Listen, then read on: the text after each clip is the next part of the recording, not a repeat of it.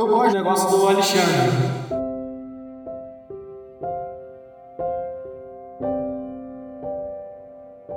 Deixa isso aí, deixa isso aí.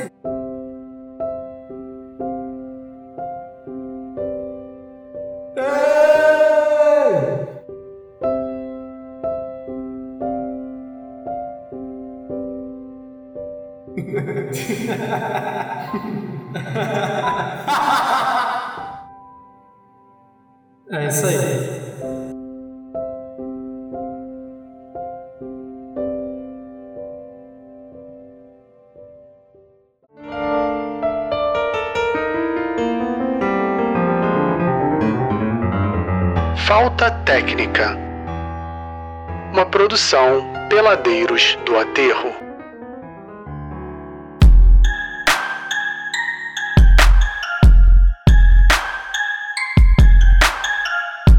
Começa agora episódio 5 do Falta Técnica, o programa especializado em basquete semiprofissional amador com discussões sem fundamentos, análises sem metodologia, estatísticas adulteradas e opiniões tendenciosas, e um pouquinho de ódio. Tudo isso com timaço da falta de comunicação social. Eu sou Gustavo Aldi, na armação, direção e edição do programa, ou seja, a alma do negócio, e na banheira tática, sempre ele, chefe Matheus Matias, um dos maiores especialistas em panela e paçoca, mas que infelizmente não vai poder participar desse programa porque tá lá na Suécia a convite de Bjorn Frantzen, eleito melhor chefe do mundo em 2019. Boa sorte, menino. Que isso. E na zona morta. Palmas pra ele, né? Porra. O cara é foda. Boa, Matias. E na zona morta da vida, o Pablo. o Pablo Neruda dos comentários, o poeta das vitórias e o filósofo das derrotas, Alexandre Varenga. Saudações, saudações a todos, todos os covardes, canalhas, haters e, e todos os ouvintes que nos acompanham. Que são poucos. E para completar esse Dream Team, no garrafão da folia, o maior role player da história, o coadjuvante de monólogo, engenheiro de obra pronta e rei do Tinder, professor Fábio L. Scott Pippen da Bahia, Ravi. Boa noite, meus ouvintes. Só fazendo uma retificação aí que aqui tá errado isso, viu? É o Jordan. Ele apareceu, ele apareceu. Satisfação de estar participando. Olha só, eu só digo assim, não sou eu que faço o roteiro. É, então- já sei, um roteiro tendencioso. Tudo bem, Scott é. Não culpem o roteiro. Segue o barco. E no contra-ataque da, no contra-ataque da hostilidade, a autoridade em que zumbas e conflitos, coaching de tretas, prêmio Nobel da Guerra e dono do apito, professor Rafael Dantas. Oh, muito obrigado, muito obrigado pelo convite. É uma grande satisfação de estar aqui hoje. Vamos falar um pouquinho de basquete, né? É, finalmente, né? No quinto episódio a gente vai falar de basquete. É, vamos começar primeiro agradecendo aqui ao sucesso do programa, aos ouvintes, as mensagens de amor e ódio, que são muitas. Isso aí, valeu, galera. E lembrar para vocês curtirem a nossa página no Facebook, nossa página no Orkut e naqueles lugares todos lá. No Tinder. No Mirk. E, e lembrando que vocês podem participar aqui do programa na, na hashtag Falta Técnica nas redes sociais, que a gente está em todas, mas só no Instagram. Mas a Isso. gente tá em todas. Boa. Mas vai lá no Instagram só. Vamos lá, recebemos aqui a mensagem do Guilherme Star, tá mandando um alô pra gente. Alô, Guilherme. Guilherme. É o Guilherme Rápido, é esse? É, Guilherme é o que acho que perde o gás. É o Star, cantor, esse é o cantor, mas tudo bem. Fica entre a gente. RP3 também tá aqui mandando um alô. Alô, RP3. Deve ser RP3. RP3 é inglês, cara. RP3. Foi Isso. mal. Sempre, Eu- sempre gira pro lado certo. Júnior Hater, que tá sempre aqui também, não perde um programa. Falou, Júnior. É isso aí. Rei da cloroquina. Sempre hateando. Sempre no ódio, hein? Isso aí. Tá tomando um chá de cloroquina. Maior ouvinte Coitado, do né? programa. Olha só, né? Nem ele que é o maior adepto da cloroquina. É um outro cara aí, mas eu não vou falar dele não- aqui não. Quem? Cláudio sacolé, da Praia. sacolé de cloroquina? Quem Calma, é? O gente. Rodriguinho, por acaso? Vamos lá. O Cláudio da Praia do PP diz que o programa é sensacional. Esse Boa, cara também tá valeu. sempre por aqui. Grande Valeu, Cláudio. E não podia faltar, né? Crossfiteiro sensual tá sempre ligado. Crossfiteiro. Onde é que vocês arranjaram esse apelido? Cara, eu fiquei sabendo que ele vai mudar até o perfil dele no Instagram pra crossfiteiro sensual. Esse Alô, cara tá Danilo? sempre aí, cara. Sempre aí. Danilo? Quem disse que é o Danilo? Opa. Não fui eu. Quem é Danilo? Com certeza, Quem essa hora ele tá com o shortinho dobrado aí até a metade da coxa, com certeza. E aqui o André da. Não, não vou ler nada de André da Barra da Tijuca, não. Cansei desse cara também. Porra, todo Canalha. programa. Diz aí, cara. Ah, Covarde, bebe, pô. é, bebe todo dia e não perde o programa. Aí faz um monte de merda. Grande William Bonner. Que manda a mãe comprar esfirra, é esse? Pois é, não merece ser citado no programa. O que nos traz aqui para o momento denúncia. Tem denúncia hoje? Denúncia!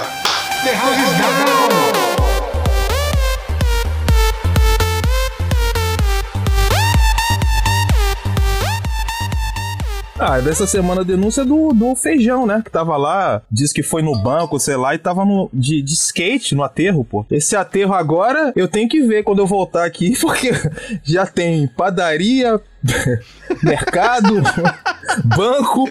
Porra, deve ser outro aterro. Barraquinha de lasanha. Com certeza, foda. tem tudo. Aterro supermarket, porra. Pessoa pode morar no aterro. Mais alguma denúncia aí? É o senhor. Como é que é o nome dele mesmo? Como é que é o nome do feijão? André, pô. André Ele acabou também, de falar, né? pô. Não foi Acabei que de acabou falar. de falar? Porra, Matheus! Porra! Porra, Scott, acorda, pô.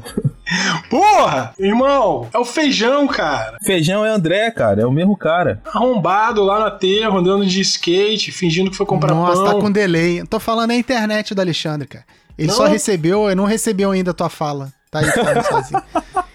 Caraca. Bom, a denúncia hoje vai ser rapidinha pra gente não perder tempo e ir logo pro, pro que interessa. Que o que interessa aqui é falar The Last Dance. Segundo Alexandre, é The Last Samba, o nosso programa aqui. Isso. Ou o último E- bailinho também. O último bailinho. que hoje aqui a gente tá, vai inovar um pouco. Ao invés de ficar falando aquele ódio de sempre entre nós, eu tô achando que o Alexandre vai trazer um pouco do ódio dele no, na série aqui do The Last Dance.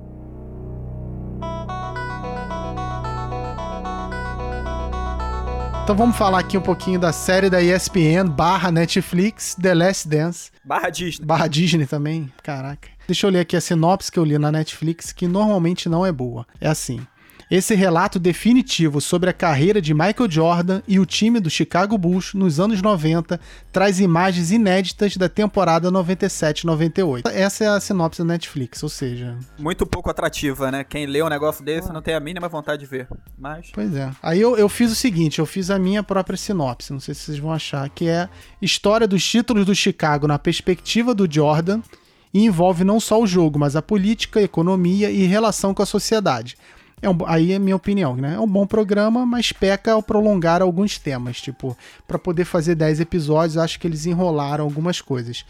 Mas no mais, o que, que vocês acharam do, do programa como um todo? Cara, eu- eu acho que assim, é, desde de antes, quando tava falando da produção, eu entendi que não ia falar só sobre basquete, né? Tipo, ia falar muito de bastidores. Mas às vezes eles ficam num. é, tipo, indo pro passado, pro futuro, mostrando assim, e se perdem em assuntos, né? Porque na verdade é pra falar sobre o último título, né? Eles aproveitaram, encheram um pouco de linguiça e ficaram mostrando os três primeiros títulos, joga- é, das relações entre os jogadores e tudo, da, muito da, da. com a direção, né? Porque tinha alguns relatos assim que realmente não ficaram, estavam bem claros. Tipo, o Jordan falou mesmo que no. Ele nunca soube o que, que o Jerry Reinsdorf, né, tinha falado sobre por qual motivo ele tinha dissolvido o time, né? E ficou com ódio mortal disso e tal. Só veio, fala, só veio saber no último episódio lá que aparece uma gravação. Ele ficou até querendo saber qual era realmente o motivo, mas eu achei que poderia ter focado em outras partes também de, de ficar mostrando os títulos dos primeiros títulos, né?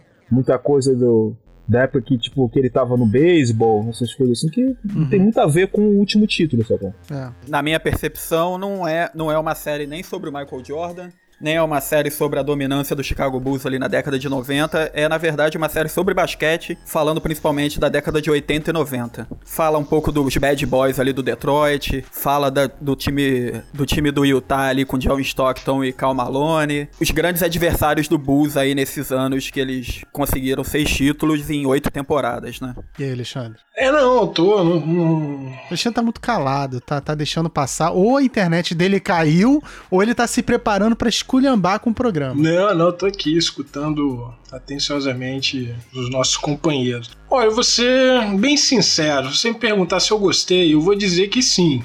Mas também que não. e aí, Scott indeciso, cara. É muito, cara. Assim, ó, eu vou dizer o seguinte: não digo nada e só digo É. isso. É isso. Não, mas aí, falando sério, produção, ok, uma produção excelente, como todos esses seriados e filmes que a gente tem visto nos últimos anos da ESPN, esses Studies for Studies, eles são muito bem produzidos.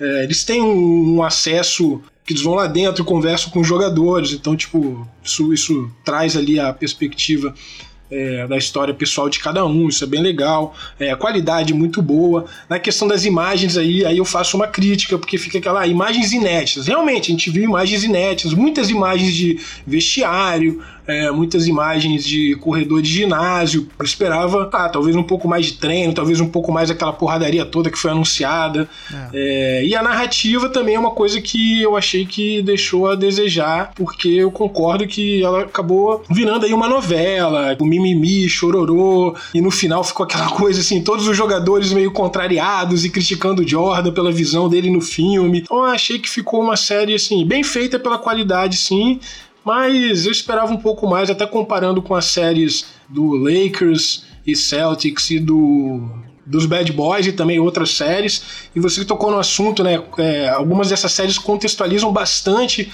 a sociedade americana. Eu achei essa do Jordan contextualizou muito pouco. É claro que tem assim, um fenômeno dele global e a ascensão da NBA, mas ficou a desejar. Pô, o Michael Jordan, o maior jogador de todos os tempos, é claro que chama atenção, é claro que é uma série legal e não tem como não assistir. É, achei que muita gente pode ter se decepcionado porque esperava muito mais de basquete e menos política, né?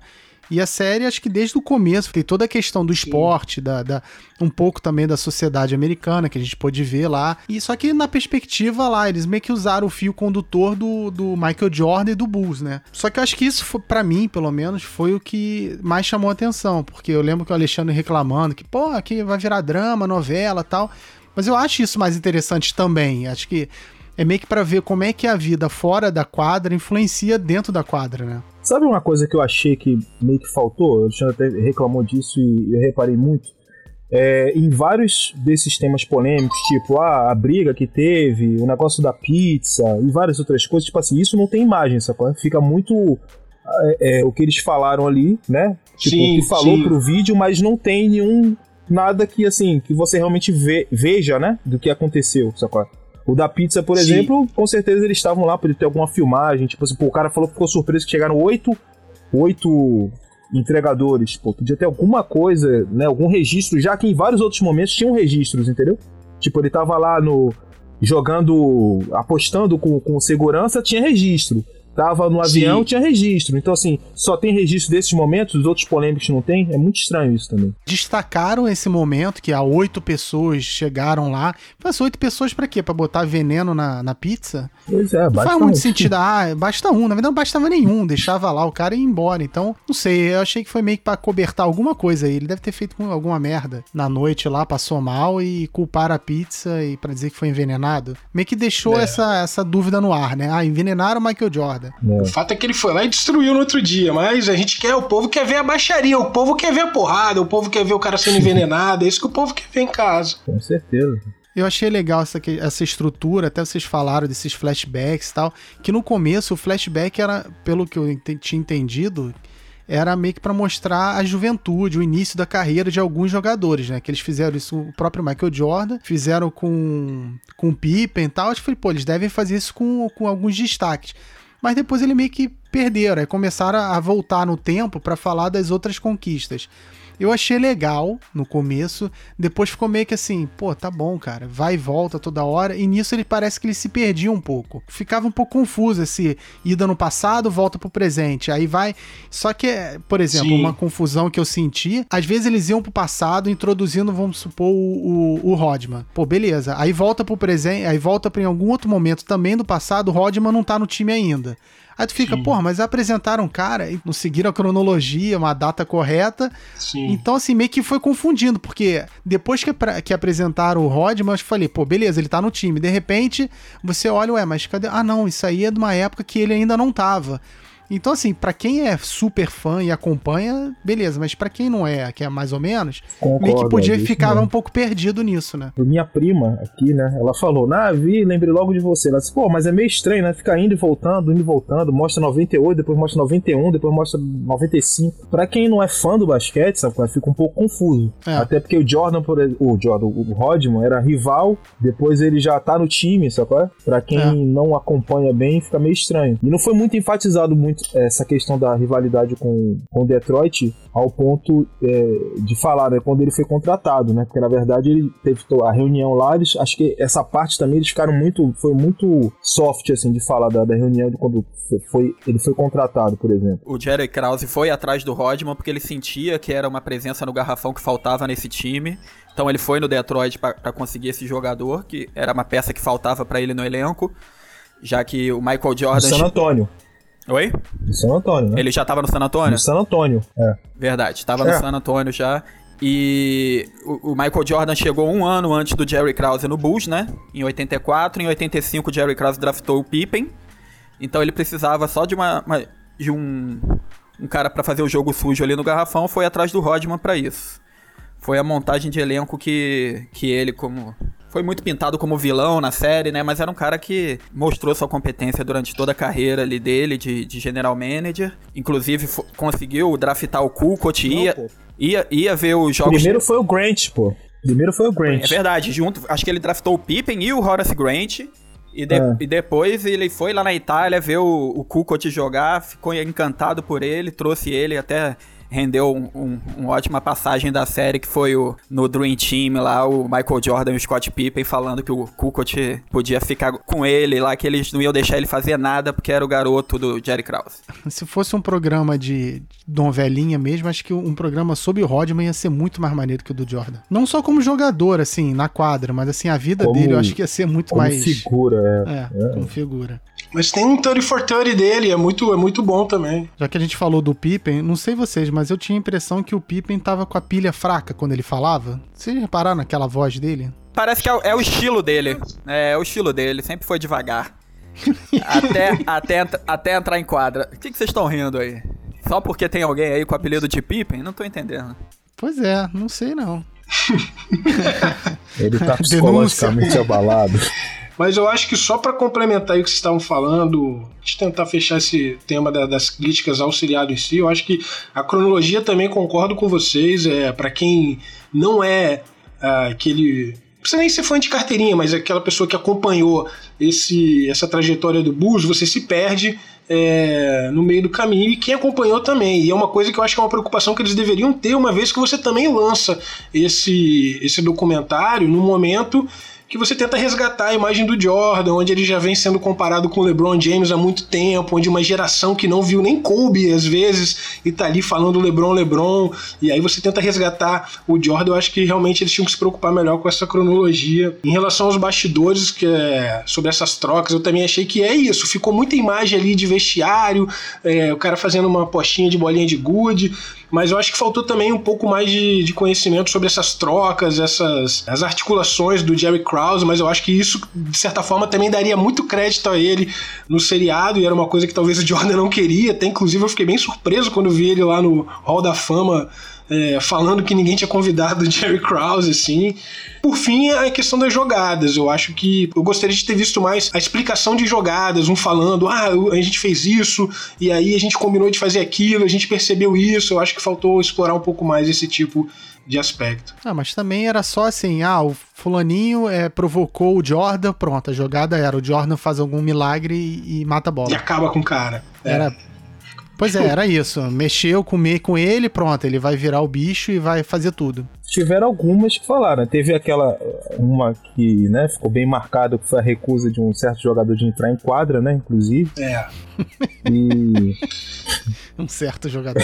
é, vamos, vamos, vamos preservar ele que ele tá psicologicamente abalado. Assim. E também aquela do, do, do, Steve Kerr, né, tipo, as jogadas, na verdade, por exemplo, eu achei que é, o do primeiro tripit a jogada que foi o, o arremesso do Paxson, isso até já foi mostrado em outros programas. Foi uma jogada que eles armaram justamente para o Paxson chutar Sim. a bola. Né? Você uhum. vê quem primeiro pega a bola é Jordan, ele vai, passa pro, pro Pipe, Pipe passa pro Grant, o Grant nem olha pra cesta e já passa, entendeu? Em nenhum momento isso foi enfatizado. E outro cara que eu acho que também ficou muito assim, subvalorizado foi o Paxson, que ele foi muito importante em pelo menos dois títulos do Chicago.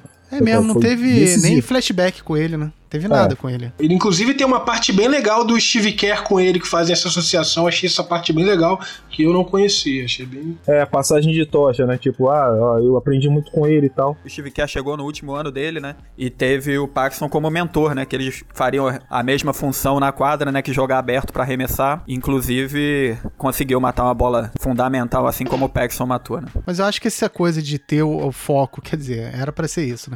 Mas ter o foco no Jordan não abriu muito para os outros jogadores, sabe? Só uma coisa, uma ida e volta. E sempre tinha que cair no Jordan, porque não sei, ele deve ter financiado esse negócio. Claro, mas foi um pouco isso mesmo. Agora, só para fechar essa parte mais geral do, do programa, não sei, o que vocês acharam da trilha sonora? Eu achei muito foda. Tem até uma, não sei se vocês viram, tem uma playlist no Spotify muito maneira, que é só as músicas do, do programa. Vale a pena procurar lá. Foi um dos pontos fortes do programa mesmo. E, inclusive, a propaganda do Gatorade, né, que tá voltando com tudo agora. Tava abrindo os vídeos no YouTube essa semana, já tá a propaganda do I Wanna Be Like Mike, né? É verdade, eu vi algumas também. É, pois é. Eu resumiria esse programa numa imensa, numa imensa peça de marketing pro Jordan. Sim, fato mas eu acho que não foi tão bem utilizada quando ele poderia. Agora também ele saiu como todo mundo questionando ele, saiu como mentiroso para alguns companheiros de equipe lá, o Horace Grant saiu revoltado, falou que muita coisa é mentira.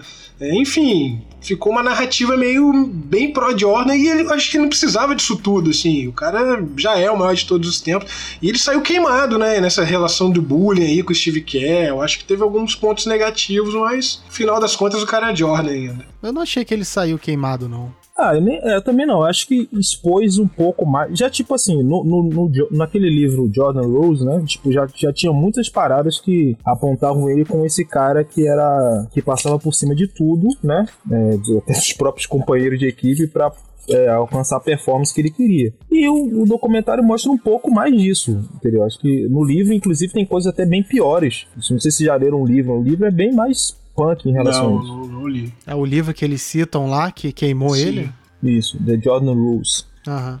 Mas vou te falar que, assim, uma das críticas que eu lembro que o Alexandre tava falando e que ah, as pessoas saíram revoltadas porque não mostrou como o Jordan era tal, mas eu acho que mostrou. É assim, é óbvio que no final ele, até o mal que ele fez para os jogadores acabou beneficiando o time e todo mundo, né? Porque ah, ele socou não sei quem e brigou com não sei quem, mas no final ele me ajudou a melhorar o basquete. Mas assim, eles falam lá o quão, o quão babaca ele era, né? Precisa ter um psicológico forte para aguentar o Michael Jordan, não é pra qualquer um, não, né? Ele é o Kizumbeiro, ele tinha que estar tá aqui no. no é, ele, é, ele é Kizumbeiro, ele é Kizumbeiro, ele gosta. Essa Kizumba é pro bem, cara. Tipo, ele exigia dos companheiros, tipo assim, claro que em muitos momentos passou do ponto. Ele mesmo falou e alguns admitiram para levar o nível de basquete dos caras. Então, assim, por nível de exigência que ele tinha com seu melhor jogador, ele não queria que o cara fizesse corpo mole, entendeu? Se ele era o, era o cara que se esforçava muito e fazia tudo, pô, não admitia que ninguém fizesse diferente. Esse ponto é legal da gente desenvolver, porque eu acho que ele, ele abre uma discussão bem interessante sobre esse perfil de um jogador de excelência e um jogador não só de alta performance, mas de excelência como é o Michael Jordan, assim, um cara que se manteve é, no topo a sua carreira quase inteira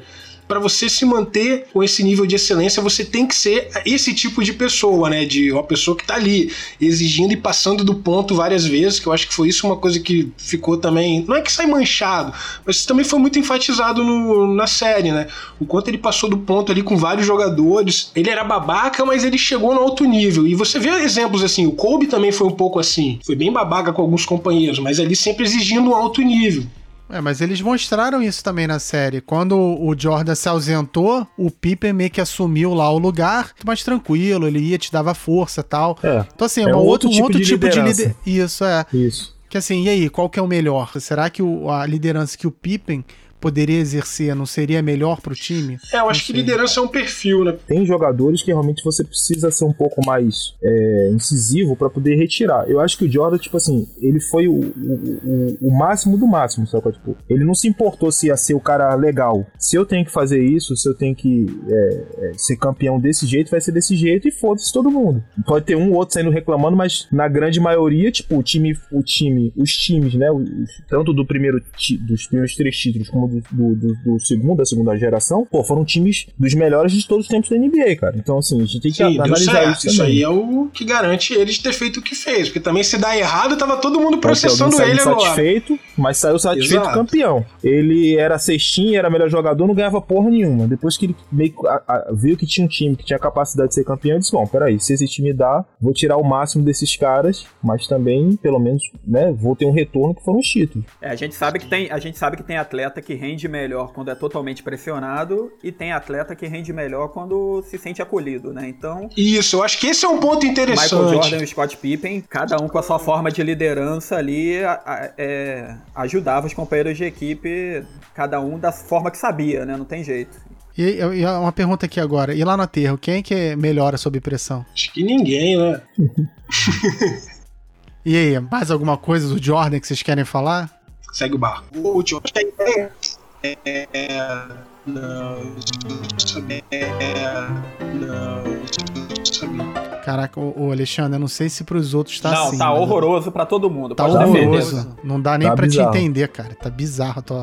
Tá Ah, bizarro. você fala, a gente não te escuta. Quando escuta é só metalizado.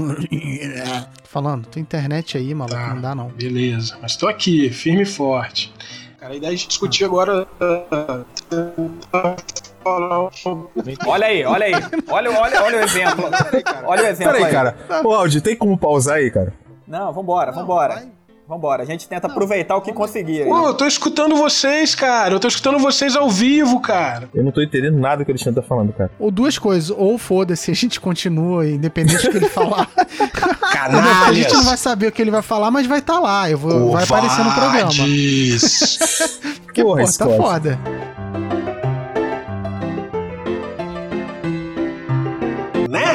Acho que mostrou bastante coisa lá, essa questão da vida pública e vida pessoal dele, né? Essa questão da falta de privacidade, que ele tinha que lidar com muitos problemas, é, tinha que lidar com, com muita pressão, tanto do público quanto dele mesmo, da equipe. Por ele ser um ícone, um ídolo, ele carrega isso, né? Tipo, a, a mídia sempre quer alguma coisa pra poder devorar. Esse acho que até foi um dos motivos dele ter parado, que ele chegou ao ponto de não ficar suportando mais, né? Foi até falado isso, que ele tava na, em 93, tava exausto, assim, psicologicamente, fisicamente, não tinha condições. Aí acho que a morte do pai, que foi justamente no momento das finais, sem saber o que tava acontecendo, aquela coisa toda, eu acho que ali foi realmente um ponto de o cara estressar mesmo com tudo e não querer. Porque ele tinha condições ainda de continuar ali, né? Tanto que voltou depois, voltou bem, mas continuar. E pra ele ali chegou, ele quis aposen- ap- aposentar, né? E ele tinha paz bem acima da média também, né? O pai dele, pelas entrevistas, parecia um cara muito instruído, Sim. muito inteligente. Isso. Coisa isso. que, coisa que era muito difícil de acontecer, principalmente naquela época. Ele tinha um pai presente, ele tinha um pai presente que apoiava ele pra pra praticar os esportes. A mãe também deu várias entrevistas, parece ser uma mulher bem instruída e, e- e com certeza isso colaborou aí pra ele conseguir chegar na faculdade e trilhar a carreira que ele, que ele trilhou. Nas decisões dele, né? O pai sempre tava presente e tal. Eu achei bem legal, assim, ter mostrado um pouco da, da questão da rivalidade dele com os irmãos ali desde cedo. E como é que quem tem irmão sabe disso, como é que você fomenta ali aquela rivalidade de ganhar, de implicar o tempo inteiro. E ele fala como é que isso foi importante nele, pra ele desenvolver justamente essa mentalidade de ódio, de vingança, de querer dar a volta por cima. Achei bem interessante também, mas a família dele me pareceu, é, na verdade, um porto seguro pra ele, né, durante, ao longo da, da carreira. A visão que a série mostra é que o Jordan meio que cresceu e fez realmente o, o- a própria NBA crescer e tal. Mas será que foi isso mesmo? Porque assim, lá eles falam só do Jordan. Meio que parece que não existia time nenhum. A, a- imagem que eu tenho é que o Bulls era o melhor time do mundo, não existia quase nada fora dele. E NBA era o Chicago Bulls. Só que de repente aparece lá um Detroit. Caraca, era um, um dos melhores times e não sei o que, paraná. Então acho que eles meio que fizeram isso com o Jordan também. Tipo, ah, o Jordan é quem fez a NBA crescer. E será que foi assim mesmo? Bom, eu acho que o Jordan pegou ali o- os bons anos ali de Magic Johnson e Larry Bird e se aproveitou e carregou, né? Porque a NBA tava meio morta até essa rivalidade do, do Celtics e Lakers dominar ali o final da década de 80 e início da década de 90, né? Pô, eu concordo com o Rafael. E também tem uma questão é, que a gente tem que levar em conta, né? Que foi a partir dessa década de 90 que, que ele falou dessa expansão e tudo, que começou a, tipo, realmente a, a, a ter mais abertura para jogador estrangeiro, entendeu? Sim. a, a, a eles invadirem outros mercados, né? Tratar, que David Stern sempre teve isso, tratar a, a NBA Como, como uma como um negócio, né? Tipo, uma, uma expandir a marca da NBA pro mundo. E Jordan foi, tipo assim, nesse, carregando isso aí tudo, ele foi, tipo, a, o principal personagem, sacou? Tipo, ele, ele ditou uma, uma era, né? Uma cultura de, de, de, Jordan, né? Ele foi o ícone, realmente, como vários ícones que tem no esporte e tudo, mas assim, se você falar em qualquer esporte, né? De pessoa de Jordan, todo mundo sabe quem é. Isso. Entendeu?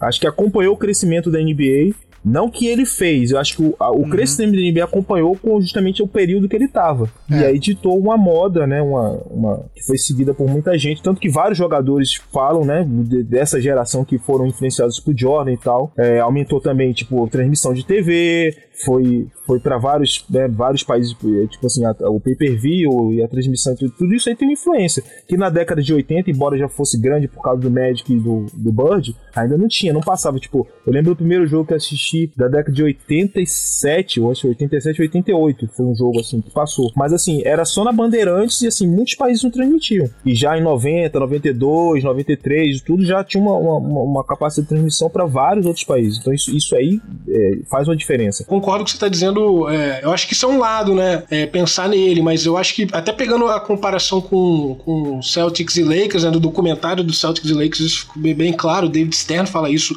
o tempo inteiro, né? Que o Magic e o, e o Bird construíram essa NBA moderna, porque até então a NBA não passava nem ao vivo as finais. Ele fala isso nesse documentário do Celtics. É, e aí ele vai falando como é que o, o Magic e o Bird, pela rivalidade, começou a chamar atenção. E aquilo foi construindo a NBA moderna de hoje. Então eu acho que ali você tem, como vocês falaram, assim, na década de 90, uma, uma, uma liga já estruturada, já com dinheiro, já com a rivalidade Celtic Lakers ali ao longo da década que transbordou para alguns países do mundo. E aí você tem década de 90, e aí um marco bem histórico mesmo, né? Fim da Guerra Fria, o mundo consumindo também a cultura americana, os quatro cantos do mundo. Então o Jordan ser esse ídolo ali, porque também não é só isso, ah, abre o mundo aí e toma NBA, mas o cara não era qualquer um, ele era realmente, comparando ali com a rivalidade Magic e Bird era como se fosse um só ali, em vez de ter rivalidade, era um cara que tava dando um show. Claro que teve a abertura, a estruturação da NBA que possibilitou, mas ele também como um ídolo, assim, como um grande jogador como foi, ele facilitou muito as coisas. E o cara virou um... que é o que tentam fazer um pouco com o LeBron hoje, né? mas. Muito bem, excelente análise. Quer dizer, deve ter sido excelente. A gente não entendeu, vamos só entender quando for. quando a gente for escutar. quando a gente for escutar a versão editada, a gente vai saber o que, que ele falou. É o Pablo Neruda, com certeza foi excelente. Vamos seguir, vamos seguir, senão a gente não acaba hoje. Vamos, vamos. Né? Quando ele perde para o, pra o Orlando, Sim. né? Ele tinha ficado no beisebol, aquela temporada que ele voltou pela metade. O personal dele falou assim: Cara, você tava com o corpo voltado pro beisebol, então você não, não, você não é Superman. Tipo, embora você seja dotado fisicamente. Então ele, cara, você quer dar uma, pa, um pa, uma pausa, voltar quando? Cara, vamos voltar amanhã. Então, tipo, o cara pegou o verão, quando todo mundo descansa, sacou? Ele era foda nesse aspecto, tá? Mas assim, esportivamente, né, é, profissionalmente, era um cara, era exemplo. Ele nunca faltou nenhum tipo de treinamento, deixou de, de comparecer a nada, porque tinha que fazer o um comercial. Ele deixou de ir pra Casa Branca porque não queria lá falar com o presidente. Mas assim, treino, sacou? É, é, é jogar doente, tudo. Nesse aspecto aí, ele, pô, é, é exemplo. Concordo. Era o garoto propaganda perfeito, né? Não à toa ele. O Nike era, o Air Jordan fez tanto sucesso, faz até hoje. A propaganda do Gatorade tá passando novamente, porque ele, ele, ele sabia o mínimo de atuação, tanto que deu conta lá do Space Jam. Ele, ele sabia o que ele tava fazendo, ele, sabe, ele soube gerar a carreira dele ali do, do fora de quadra também. É, ganhou até de time alienígena. O cara realmente é um fenômeno. né? Mas vem cá, a gente falou bastante de, do Jordan e citou alguns companheiros de time dele e tal, mas vamos falar um pouquinho mais agora. Timaço, né? Começando por quem? Pelo Fio? Então, cara, o que eu gostaria de falar que a mudança dele, não só do Jordan, mas do, do Chicago se deu muito pelo fio, né, cara? Tipo, os técnicos anteriores favoreciam muito que ele fosse aquele cara da bola pro Jordan e faz tudo e o time não, não tinha muito sucesso, né? Tipo, de fazer 60 pontos, 50 pontos, mas compensação, quando marcava ele, ou mesmo ele fazendo tanto ponto, o time perdia. A chegada do Phil Jackson, ele fez ele entender e observar mais pros companheiros que muitos deles foram importantes, né? Acho que ele foi uma, uma virada tanto na carreira do Jordan como também no próprio Chicago, cara? porque acho que a partir da chegada dele ali, mudando toda uma estrutura de, de de jogo, né? De, de, jogo de time. Triângulo. Isso achei legal. Acho que os poderiam ter explorado mais isso. Achei bem legal. Isso, isso, isso acho que poderia ter sido mais falado. Pô, o Tex Winter, o Jim Clemens, toda aquela, aquela equipe técnica dele ali, sabe? Que é uma coisa que tá por trás que na verdade faz todo o sucesso Mudou no basquete. a filosofia do né? time ele entender o processo, achei isso bem legal, assim, e de ter mostrado como é que o cara construiu o time mesmo, né? Ele chegou lá, era uma franquia pé de chinelo. E o estilo zen do Phil Jackson, né? Bem, bem, bem alternativo, assim, né? Mas... Mais um ponto positivo pro Jerry Krause aí, né? De firmar o Phil Jackson como, como técnico principal de pegar o Tex Winter e botar como assistente técnico ali para dar liberdade para ele fazer o, o ataque triângulo fazer o feijão com arroz que, que deu o tricampeonato pro Bulls. Faltou explorar um pouco mais isso, sim, também. O, mas o Phil Jackson é muito bem representado na série inteira, sim. E acho maneiro esse, essa fala dele quando ele disse que o, o Jordan realmente ele tira essa, né, essa posse de bola do Jordan eterna para fazer o time rodar. Isso é, isso é bem legal, assim. Porque aí você vê o basquete de verdade fluindo, né? Não só um jogador batendo para dentro só com a sua habilidade. Eu acho que dá uma diferença muito grande. E para isso eles tinham dois jogadores fundamentais também, que apesar de além de serem craques, o, o Scott Pippen, que além de ser um grande defensor e o o coadjuvante, o role player, o parceiro do Michael Jordan, era um excelente passador. E depois foram atrás do Tony Kukoc, que além de ser um, um ala de 2 metros e 11, que tinha um arremesso excelente, foi um dos uns pioneiros, né? Uns jogadores daque, daquela altura que arremessavam tão bem. Depois veio Dirk Nowitzki e outros. Mas o Tony Kukoc também era um excelente passador e tinha uma ótima visão de jogo. O Grant, o Grant foi Sim. muito importante nos três títulos. O BJ Armstrong também, sabe? Paxson. Primeiro título, o Paxson foi muito, assim, decisivo em vários vários jogos assim de arremessar em lances decisivos, só cara. Tanto que no, no, documentário, nos documentários antigos, né, do primeiro título, tem uma, uma, uma parte que mostra o Phil Jackson falando, ó, oh, Jordan, olha pro Paxson, ele tá livre lá direto, eles estão dobrando em cima de você o tempo todo. E aí depois mostra ele passando e o Paxson matando, de dois, de três, tanto que ele tinha um recorde antes aí de sexta de três também, depois foi superado. Naquela época não se chutava tanto de três, sabe? Tem que falar do Steve Kerr também, né? Principalmente da...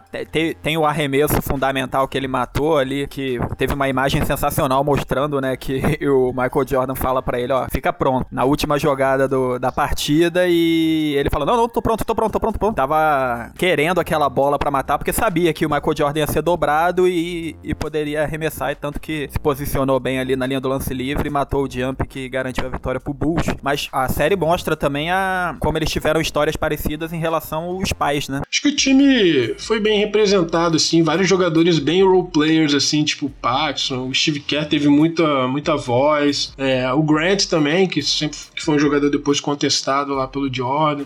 Eu achei que ele falou muito de. nem mencionou o Luke Longley, com certeza deve ter treta com o australiano. O Kukoc também achei que falou bem pouco, assim, mostrou ele algumas ocasiões, aquela contra o Pippen. O Rodman foi bem retratado, o Jackson foi idolatrado, mas a questão toda, assim, a polêmica inteira é em relação ao seu fiel escudeiro Scott Pippen, cara. Aí eu achei que o documentário pecou, cara. Eu realmente achei que não só o documentário, como a administração inteira do Chicago Bulls ao longo desses anos, assim. Realmente o cara sai como quase um vilão, né? Não vou dizer um vilão, mas um anti-herói. Acho que é um ponto bem alto, assim, que, que virou realmente as polêmicas é, depois, se a gente acompanhar uns sites mais especializados, todo mundo tá trazendo tanto a versão do Grant, né, criticando, falando que o Jordan fala um monte de mentira, mas a, o, é, como o, o, seriado retratou o Pippen, isso foi muito falado mesmo. E eu acho, achei injusto, achei bem injusto mesmo. Vocês entenderam agora a raiva toda do Alexandre, né? Sobre o documentário. Né? Falou mal.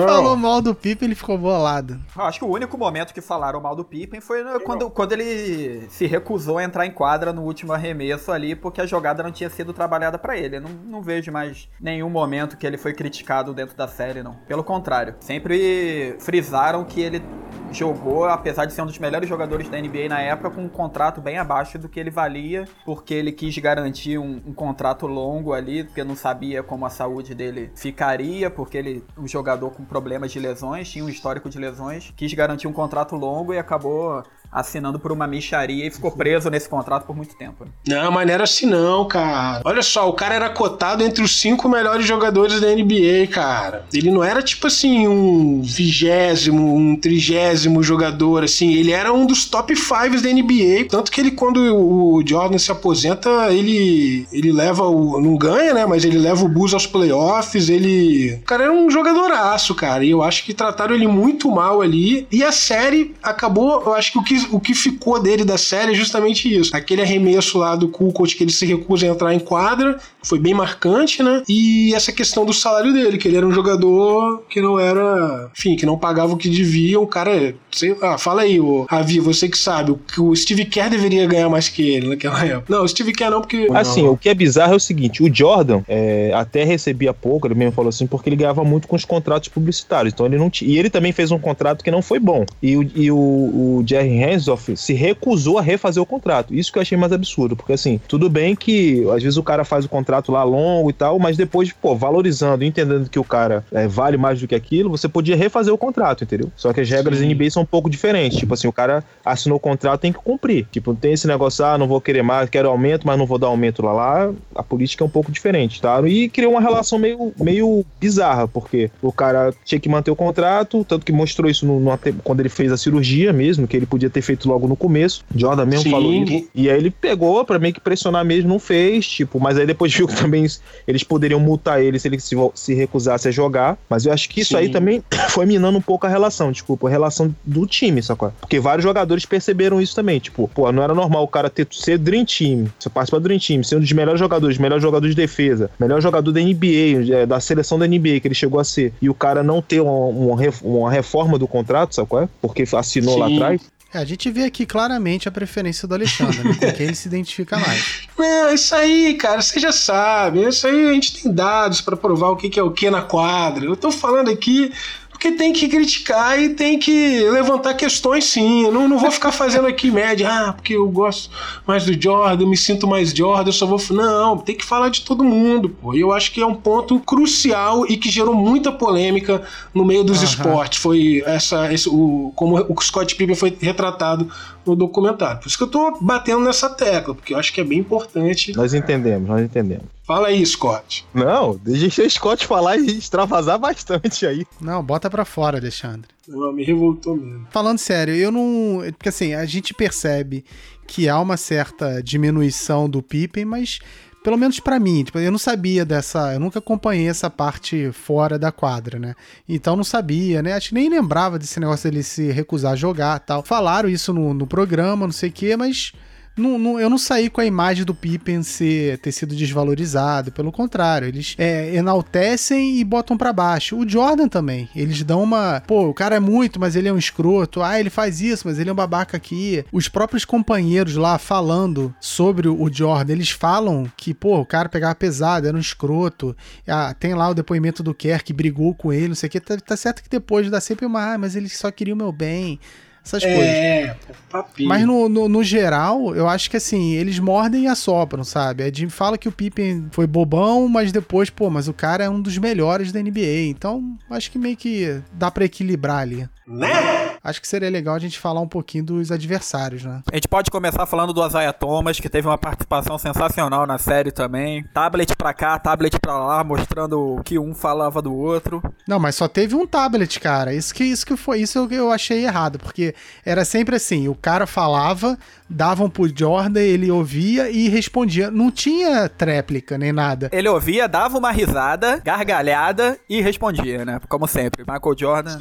É, e acabou. A última palavra é dele também. Quem pagou provavelmente foi ele, então. É. Não, mas vamos falar dessa rivalidade aí com, com a Zé Thomas. Eu ódio, só quero, né? eu vou deixar meu, meus companheiros falarem antes, mas eu só quero falar uma coisa. Eu acho que essa é a rivalidade da, da carreira dele. Magic, Bird, Drexler, Barkley, Ewing, Gary Payton, ele, ele nem leva nesse nível de rivalidade. Eu acho que com a Zaya Thomas ele tem um ódio imortal porque foi o cara que bateu nele duas vezes. E culminou na não convocação dele pro Dream Team, né? Porque acho que qualquer outro ele não barraria, mas odiava tanto o Isaiah Thomas que o Isaiah Thomas não, não entrou naquele time de 92. Muito do que o Jordan se tornou e do crescimento do Chicago foi devido ao Detroit. As frustrações Sim. de terem. Inclusive, ele meio que admite disso. Tipo, no, teve um documentário do, do Magic e do Isaiah, né? Quando eles voltaram a se falar lá e falaram e tudo, ele falou que o, que o Detroit é, começou a crescer por causa do Boston, né? Que nunca Sim. chegava, nunca passava, e eles aí depois conseguiram. Também por causa do Lakers, que o Detroit sempre estava contra ele, tentou um ano, perdeu, depois no segundo ganhou. E o Chicago cresceu por causa do, do, do Detroit, porque eles chegavam lá sempre na,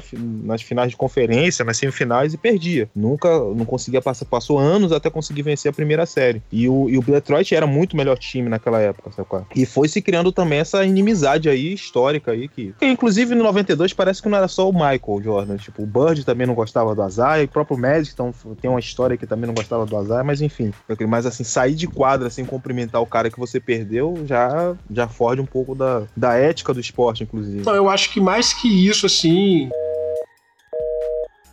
Fala, Alexandre, pode falar. Ele deve estar tá falando, a gente não tá ouvindo, porque a internet dele é uma merda. Não, com o Magic é aquela coisa. Acho que foi ele passando. O Magic passando a tocha para ele. Ele ganhou do Magic. O Magic já em fim de carreira, já tinha ganhado pra caramba, já tava muito mais relaxado na vida. É, o Bird também deu umas porradas nele ali no, nos playoffs, no, no, início da carreira dele, mas logo depois ele superou. E o Isaiah Thomas, eu acho que a rixa dele, mais do que essa questão não esportiva do Isaiah no cumprimentar, é justamente porque bateram nele, ganharam dele. E é um dos poucos jogadores que ele não pode olhar na cara e dar risada e falar, pô, passei por cima de você. É justamente o contrário. É o Azai que fala, é, você ganhou uma, mas a gente te atropelou duas e deixou feridas. Então acho que a questão com o Azai Thomas é muito pessoal por conta de ser o cara que derrotou ele em quadra. O, o foi o primeiro que realmente ele não conseguia superar. Aí depois ele conseguiu ganhar, é, conseguiu ganhar na final do Magic, mas o Magic já, já tinha sido multicampeão. Mas assim, é, o fato dessa dominância do Chicago também impediu que vários outros jogadores fossem campeões. Tipo assim, o Drexler não conseguiu ser campeão. Não, o Drexler até conseguiu depois no Houston, mas Barkley não conseguiu, Ewing não conseguiu. Red Miller não conseguiu, Peyton não conseguiu, Malone, Stockton. Então, assim, são caras que foram do, do, do Dream Team, sabe? Mullin não conseguiu, entendeu? Tipo assim, que sempre chegavam contra os times dele e, tipo assim, depois que ele também, é, que o Chicago conseguiu, conseguiu ganhar ali tudo, eles, pô, naquela década de, de 90, eles ganharam seis títulos. Isso a gente levando em conta que o Houston, dois anos ali levou, que era o Olajuwon, que era outro monstro, e em 99 foi o San Antonio. É, mas eu acredito que, assim, adversário mesmo, assim, que realmente manteve durante anos a, a, aquela rivalidade mesmo foi o Detroit. Os outros, assim, foi chegou na final, perdeu. Contra o Knicks também, teve uma rivalidade ali bem, bem acirrada depois, na, na década de é. 90 e tudo. As principais rivalidades foram do lado leste, né? Não foram nas finais da NBA, que eles só jogavam sete partidas durante uma temporada se chegasse a final, né? É, Boston e Lakers chegou até a rivalidade porque eles se enfrentaram em várias finais e eram duas das é. maiores franquias, né, da história. Inclusive, tem até um videogame muito maneiro sobre isso. Doutoral de autoridade, eu descobri que ele tem livro.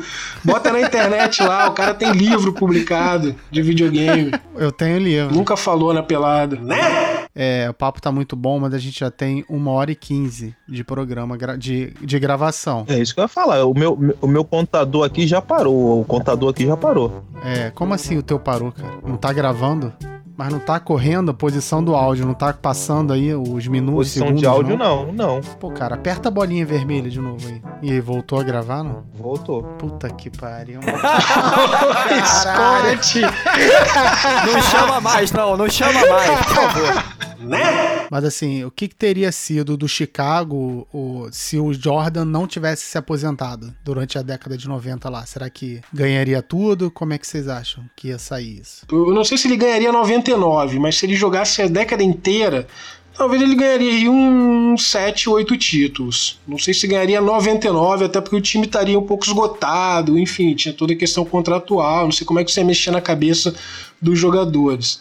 E nem, não sei também se ele ganharia ali 93, 94, que realmente é muito tempo se ganhar, mas talvez aí ganharia uns 7, 8 se jogasse a década inteira, eu acredito. Ó, eu, eu acho que esse tempo que o Jordan parou e foi pro beisebol foi fundamental para ele descansar o corpo e se recuperar para um próximo tricampeonato. Eu também não acredito em oito títulos seguidos. Poderia acontecer, é até mais provável do que eles ganhando 98, 99, que eu acho que ali o time já estava muito mais envelhecido, já os jogadores já tinham muito mais problemas de lesão. O Scott Pippen já vinha com problema de lesão, o Steve Kerr. O próprio Michael Jordan já tava com seus 30 e muitos, mas eu acho que essa parada dele foi fundamental para ele recuperar o corpo. Bom, ele, ele preparou o corpo pro beisebol, né? Depois teve que se readaptar pro basquete. Chegou a ser um descanso para ele, porque a temporada de 82 jogos na NBA é muito, é muito exaustiva e essa parada foi boa para ele. Eu, eu acredito, acho que pelo potencial do Bulls, eles pelo menos um ano de 94 95 eles poderiam chegar, mas aí também teria que ver essa questão da, do, do esgotamento do time mesmo. Eu acho que essa, essa questão dele, dele parar, é, eu acho que foi importante para ele, para a carreira dele, para ele ter meio que voltar, porque realmente até chegar aquele momento ele já estava realmente exaurido. Só que eu acho também que, principalmente Pai dele, 99, né? Foi bem logo depois. Com, com certeza. Aquilo ali dá um, um banho de água fria. Tipo assim, o cara perde todas as motivações. E ele falou, tipo, ganhou três seguidos, que na verdade ele já não iria jogar em 92, porque ele queria, ele só a, a motivação dele, né, foi querer é, ganhar um título a mais do que Magic e, e Bird, tipo, três seguidos, que ninguém tinha conseguido. Nem, nem a Zaya, nem Bird, nem, nem Magic, entendeu? Então, tipo, aquilo ali foi coisa. Tanto que ele pegou nem quis cogitar, vamos ganhar um quarto. Mas depois ele meio que se arrependeu. Ele falou assim, pô, poderia ter tentado jogar e tal. Só que já em 98, eu não sei, porque mudaria completamente o time, sacou? Não seria nem Phil Jackson. Então, acho que é, é... em 99, eu acho que seria mais complicado de ganhar do que em 94. Só queria deixar registrado aqui que Cal Malone, amarelão das finais, tá? Ibrahimovic do basquete não aguenta um NBB com Tijuca lotado. Só queria deixar isso registrado. Excelente manifestação de ódio. Toma, chupa Não vai Calmalone. levar.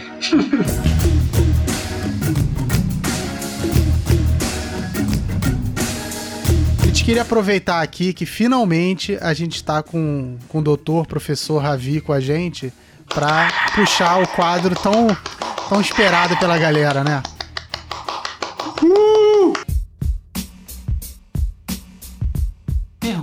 Ao Ravi. O povo já tá esperando os quatro episódios e hoje tá aí. O homem tá aí, chegou. Finalmente o cara pegou um avião, veio aqui no meio de uma quarentena pra poder participar do programa com a gente. Bravo, meu menino. A pergunta, a primeira pergunta que a gente recebeu dos ouvintes foi a seguinte: veio do Rodriguinho de Porra, Anchieta. de novo esse cara. Valeu, Rodriguinho. Mandar um, um beijo e um abraço pessoal lá da Pelada de Anchieta, que joga muito. Só dizer que o Rodriguinho finge que joga aí e finge que joga aqui também. Não, mas tu viu também, né? A gente tinha que falar na denúncia aqui a esculachada que ele deu nas pessoas lá, dizendo que ele é super profissional e a galera do, do aterro não, não joga direito, não. É, escucha, tem treta lá com a galera de Minas Gerais. Imagina o nível de Anchieta pra ele ser o MVP lá, só quero dizer isso. Não, eu acho que aí. É, mas eu acho que ele mente também. Ele não joga nada lá e nem aqui. O nível da pelada lá é boa. cara. Ele tá perguntando o seguinte: eu não queria ler, não, mas. Jordan foi melhor que Oscar? Cara, vindo do Rodriguinho é, é difícil, né? O cara que achou o Larry Bird melhor que o Oscar, a gente não pode levar muito em consideração. Contrário, contrário. Ele achou o Oscar melhor que o Larry Bird, é isso mesmo. Ele acha, inclusive, ele não achou, não. Não tinha nem comparação. Ah, Rodriguinho, porra, vai jogar lá em, Anchieta. Abraço, pessoal de Anchieta, da Pelada. Tamo junto. Vem cá, a segunda pergunta vem de. Ah. Tiago Ourinhos. Vai, porra. Tiago Ourinhos. tinha o Corinthians é sócio? É, esse é o nosso digital influencer. Tiago Ourinhos pergunta o seguinte, professor Ravi: Kobe ou Leblon? Ou Leblon? Leblon. Leblon é melhor que seu Morato. Lebon, Blon. Ah, Que falta técnica. Que falta técnica. O que eu acho, de verdade, o, o LeBron tem números expressivos que, inclusive, um- algumas pessoas questionam ele de ser melhor até que o Jordan. Eu não concordo. Mas é, se eu tivesse que escolher um jogador, sem, sem dúvida seria o Kobe. Eu acho o Kobe. Ah, não. Só tem uma resposta certa pra essa pergunta, me desculpe. Ih, caraca. Ih, caramba. Guerra de professores aqui, hein? E agora? O papo aqui é basquete, não é glúteo. Espera aí, dá licença. Vai lá. Ó, eu acho que o, que o Kobe teve uma É, carreira. o Lebron tem um é, bumbuzão, ele tem um popozão, né? O Lebron. Ó, é, pois é, é uma carreira mais consolidada, tem mais títulos. Eu acho que é mais clutch do que o, do que o LeBron. Assim, o LeBron é um grande jogador, com certeza. Eu acho que tá dentro, dentro dos 10 mais- melhores jogadores. Fácil, não tá entre os 3, não tá entre os 5, mas dentro dos 10 melhores pra mim tá. Mas como jogador, sem dúvida o Kobe é melhor. LeBron, LeBron com certeza, marca, marcação muito, muito melhor do que o do Kobe. Passa, é o, provavelmente um dos melhores alas passadores que temos na história. Olha que eu não sou dos grandes fãs do LeBron, mas do Kobe menos. Com certeza um grande arremessador, era, era clutch, fez carreira aí no, no Lakers, junto com Shaquille O'Neal, mas LeBron muito mais jogador. Tu tá falando com mágoa no coração, porque ele derrotou seu Phoenix Suns, é por isso que você tá aí com essa raiva tanto, dele. Cara, sofredor, cara. Sem a galera lá do fã-clube do, do Suns. E vem cá, vamos aqui pra terceira e última pergunta do Fábio da Puff. Fábio Fala, da xará. Puff quer saber o seguinte: quem vocês gostariam de ver derrotando o Jordan? Se tivesse que ver alguém derrotando o Jordan, seria o Magic, porque eu sou Lakers. e acho que seria. Baísta, clubista. Pô, Claro, puxar a sardinha pra cá. Mas é. Tem algum que você gostaria de ver, tipo Clyde Drexler? Não, o Magic e tal. 91 pelo clubismo, 97, 98 o, de, o Indiana, porque acho que foi um time que ele mesmo falou, tipo assim, que topou, né? Deu top contra o Chicago. Chegou por um tris pra ganhar, né? Tipo, realmente foi um jogo que os próprios jogadores falaram que não estavam acreditando muito que ia ganhar. E realmente era um time excepcional. Tinha um técnico foda, que era o Larry Bird. E os caras no, no melhor momento, Rick Smith no melhor momento, Miller no melhor momento, Mark Jackson mais maduro e tudo. Jalen Rose, que foi, acho que o melhor momento dele foi indiano. Então, assim, o time que eu acho que teve maior chance de ganhar foi aquele ali. E, assim, foi na. Assim, no finalzinho mesmo, na última bola que o Chicago ganhou. Eu acho que aquele Indiana merecia. Eu, eu ficaria com o Seattle Supersonics, do Gary Payton e do Shao Camp. Eu acho que o silêncio do Ravi é, demonstra o desprezo que ele tem pela sua resposta. Eu só acho. Não, respondendo com clubismo, com certeza Charles Barkley, mas respondendo seriamente, o, aquele time do Red Miller e do Indiana era sensacional e foi por muito pouco. Ele, ele mesmo falou na série que o DNA de campeão do Chicago falou mais alto e ganhou porque aquele time do Indiana provavelmente até fosse mais forte do que o Chicago. Pô, mas peraí, você responde. eh, Pergunta ao Ravi ou pergunta ao Dantas e Alexandre? Ih, mágoa. Ih, caramba, rolou ciúme, hein? Vamos pro Jabá agora? Jabá! Porra, foi essa, cara. Primeiro aqui é um jabá sério, que é o mate do seu Luiz. Aí. Que é, aqui tem. Não é, nem, não é bem um jabá, na verdade é uma propaganda, uma publicidade aqui pro Mate do seu Luiz, um, do- um- um dos melhores mates É. do Rio de Janeiro. Um agradecimento eterno, né? Que a gente tem que fazer aqui. Pô, melhor mate, melhor que Gatorade, melhor que Guaraviton, melhor que Coca-Cola. certeza. Isso aí, seu Luiz. Obrigado é, aí, seu não, Luiz. Mate rejuvenesce. Você pode ver que o Pablo tem 60 anos, toma dois por vez. E o Andrezinho, depois que começou a tomar, ficou mais jovem também. Você pode ver. Não fala do Andrezinho aqui, não. Não, não. Porra, tô cansado desse cara. Tem mais jabá aí ou só temos o mate do seu Luiz? Eu não lembro se tem mesmo, não. Pablos, ali na, na São Salvador, restaurante italianíssimo, que serve com um prato especial a lasanha vegetariana, lasanha veg, lasanha, como ele diz lá no Pablos. Os ingredientes todos colhidos ali no aterro. Ali tem o jardim né, do Bule Marx, ele colhe ali, ah, tomate, couve-flor, Ele planta, planta ali no ele planta aterro, ali né? no aterro, longe da fiscalização. E ele faz entrega também. E delivery, você pode pedir que quem entrega é. A entrega é via skate com tal de feijão. Não, o Pablo com certeza sempre entrega, pode ficar tranquilo. que maldade. Que maldade. Que vacilo. Porra, excelente. essa- Isso é uma rivalidade, isso é uma Ah, rivalidade, Eu hein? tava esperando. Saudade, Pablo. Pô, pelada vai voltar, vamos, pensamento positivo, né? Vou puxar agora o nosso próximo quadro que hoje tá especial.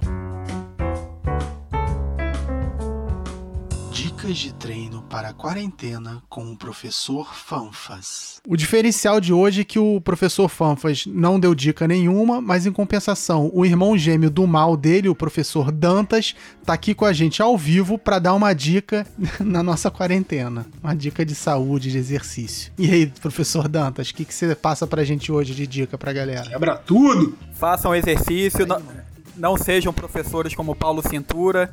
Quem puder, fique em casa, treine dentro de casa, utilize o espaço que você tem, utilize os equipamentos que você tenha e fique em casa, mas cuide da sua saúde, tá? Porque esse momento complicado que a gente tá passando, só com muita atividade física pra gente manter a, a saúde emocional. Não, mas e o, e o exercício do dia? Pera aí, o crossfiteiro sensual tá até agora acordado esperando a dica.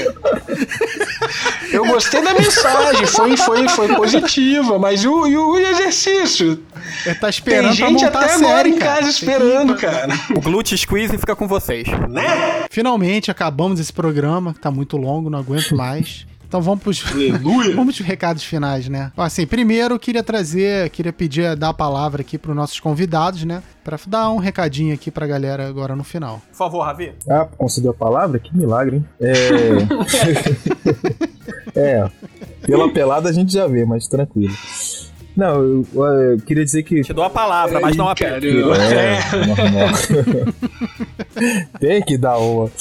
Então, eu não quero agradecer o áudio, muito menos o Scott, Alexandre, por ter me convidado para participar desse programa. Não pedi, tava aqui relaxando na minha, tranquilo, tomando minha água de coco, comendo minha muqueca. Os caras vieram aqui para participar de um programa eh, que eu não gostei, não entendi nada que o Scott falou, a produção não foi legal, enfim. Só, só perdi meu tempo aqui, meu sextou, atrapalhou meu sextou aqui em Salvador.